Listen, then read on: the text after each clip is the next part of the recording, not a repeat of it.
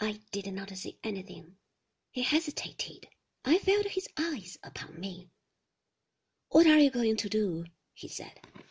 I think I shall stay here a bit, I said. I can have lunch any time. It's cold. It doesn't matter.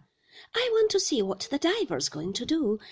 Somehow I could not face Frank just at the moment. I wanted to be alone, or with someone I did not know, like the Coast Guard. You won't see anything, said Frank. There won't be anything to see. Why not come back and have some lunch with me? No, I said. No, really. Oh, well, said Frank. You know where to find me if you do want me.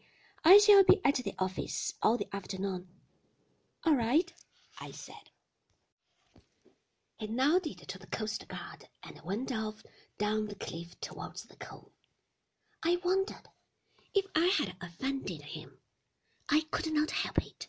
All these things would be settled some day. One day, so much seemed to have happened since I spoke to him on the telephone, and I did not want to think about anything any more. I just wanted to sit there on the cliff and stare at the ship. He's a good sort, Mr. Crawley, said the coast guard. Yes, I said.